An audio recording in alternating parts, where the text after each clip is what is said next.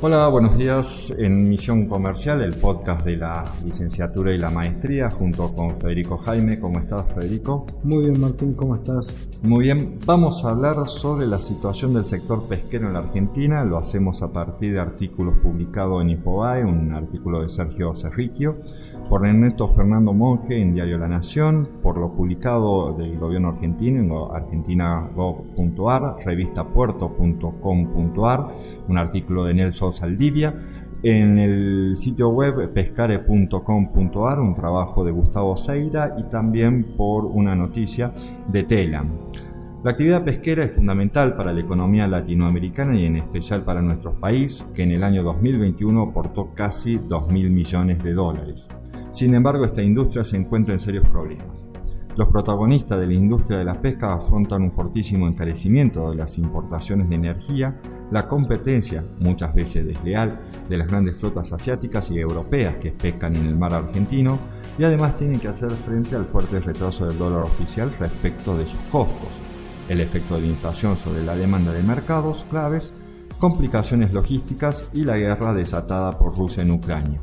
y como si esto no fuera lo suficiente, tienen que lidiar con acciones sindicales que provocan pérdidas de mercaderías y de ventas.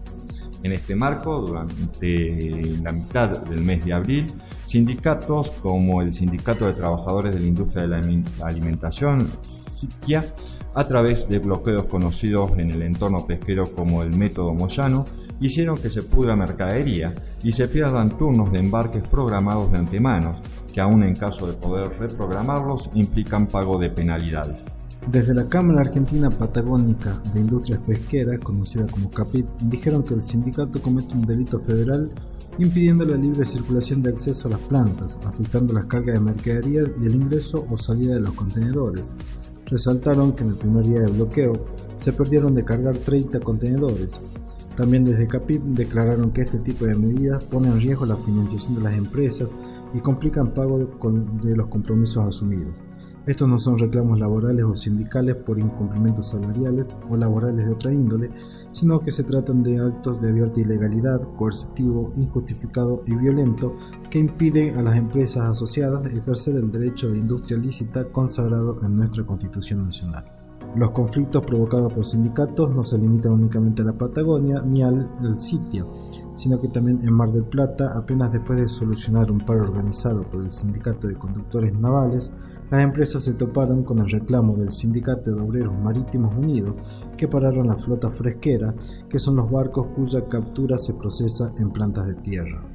Pero el mayor perjuicio es para la Patagonia, donde la actividad pesquera es el tercer mayor exportador detrás de la minería y del petróleo y aporta casi un cuarto de las exportaciones totales, particularmente en Chubut, donde representa el 29,3% de las exportaciones de la provincia. En el caso de Santa Cruz, la pesca tiene el 11% de participación y en Tierra del Fuego el 22%. Luis Pérez, gerente de CAPIP, explicó que el problema de Sitia es que utilizan los paros en la industria para cuestionar medidas del gobierno con las cuales no están de acuerdo. Son actos muy violentos donde impiden el ingreso a las plantas y la actividad exportadora. Y agregó que lo más grave es la actitud de los funcionarios que ignoran reclamos administrativos y judiciales.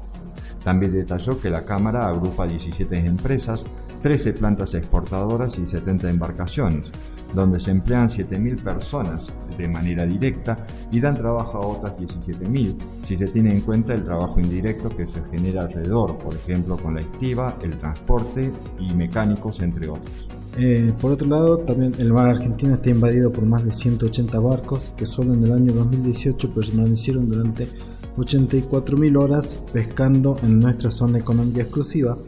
y ese cometido fue posible gracias a, los 92 millones de dólares en subvenciones dañinas otorgadas por otros países. Según datos de la Organización de las Naciones Unidas para la Alimentación y la Agricultura,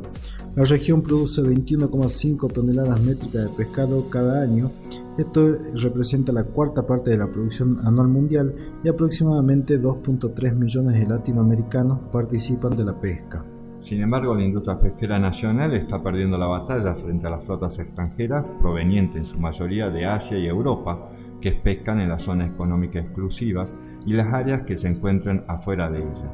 A diferencia de los buques nacionales, estas flotas se benefician de una sustancial financiación de sus gobiernos de origen, lo que la ayuda a reducir considerablemente los gastos y le permite a la flota pescar en áreas donde de otro modo no resultaría rentable hacerlo. En este sentido, el problema parece estar más cerca que nunca de resolverse, ya que después de dos décadas de conversaciones, los 164 países miembros de la Organización Mundial del Comercio están a punto de acordar un nuevo tratado vinculante a nivel mundial que podría frenar las subvenciones dañinas que les permite a las, flotas pescar en aguas de otros países en alta mar. La pesca en alta mar, en la periferia de las aguas de otra nación, también puede perjudicar a la industria pesquera de un país, porque les permite a los buques extranjeros capturar especies migratorias como atunes o marlines antes de que ingresen a la zona económica exclusiva.